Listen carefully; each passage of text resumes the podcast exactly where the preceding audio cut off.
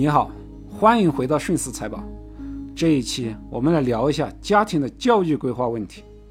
受教育的程度与收入的高低有关系吗？网络上也经常会看到一些大学生的收入还赶不上农民工的报道。但是你仔细的推敲，这也只是一些个例而已。现在的网络，因为标题党的流行，很容易就以点带面，以偏带全，给人以误导。顺势的节目不讲大道理，从来都是用数据说话。二零零九年，美国一项关于教育程度与收入的调研数据，高中学历的平均年收入为三万一千美元，本科学历为五万七千美元，博士学位为十万零三千美元。可以看到，学历每上一个台阶，收入就会翻一番。再来看一下美国的失业率调查。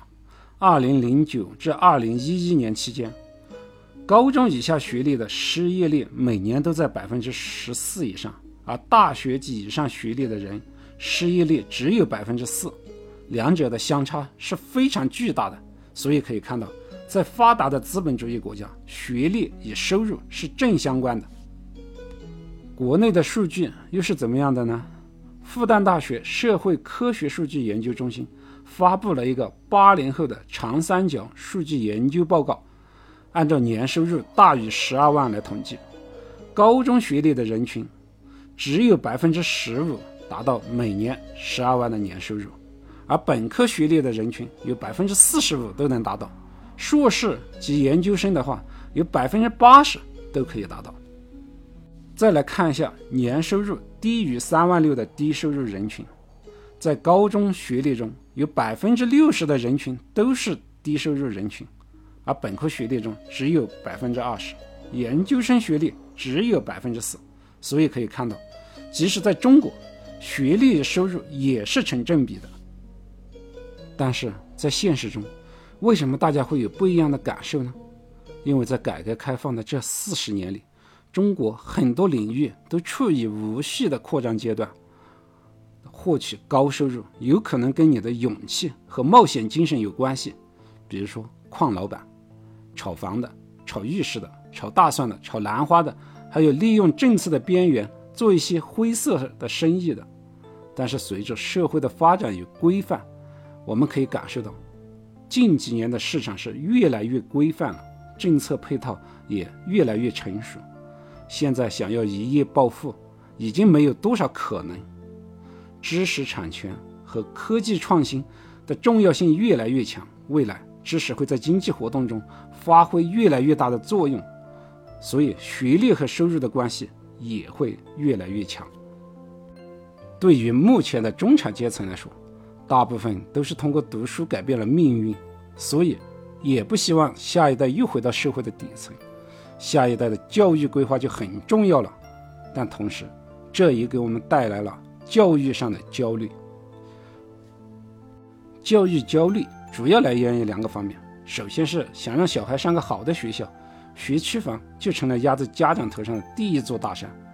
其次是校外的培训班，虽然说义务教育是免费的，但是校外的培训机构所花的钱却远远的超过了在学校应该花的钱。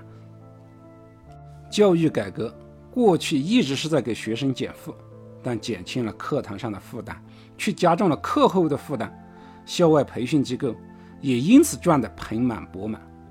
但是从今年开始，为了配合三胎政策，切实减轻家庭的教育负担，国家就开始对各种培训机构下重拳，严格审查，禁止专业课程的超编教育，培训机构不得上市融资，从事校外培训的公司股价更是一路暴跌，新东方、好未来。半年就下跌了百分之九十，为了校外的课程培训机构凉凉。在整顿校外培训机构的同时，对学区房也是重拳出击。各地正在改变入学划片的随机性，推进高中录取名额的分配，对学区房的炒作更是直接予以重点打击。家长不用再焦虑送到哪个培训班的问题，学区房的确定性也不高了。为了小孩没办法交给名校的老师去辅导，也没办法交给优秀的培训班的老师去辅导，家长不用再为钱的事情而焦虑了，教育的公平性有所提升。但问题是，未来的小孩交给谁去辅导？下课回家了就不辅导了？请私教还是自己辅导？你的答案是什么？欢迎评论留言，我们下期接着聊。感谢聆听，顺思财宝，下期再见。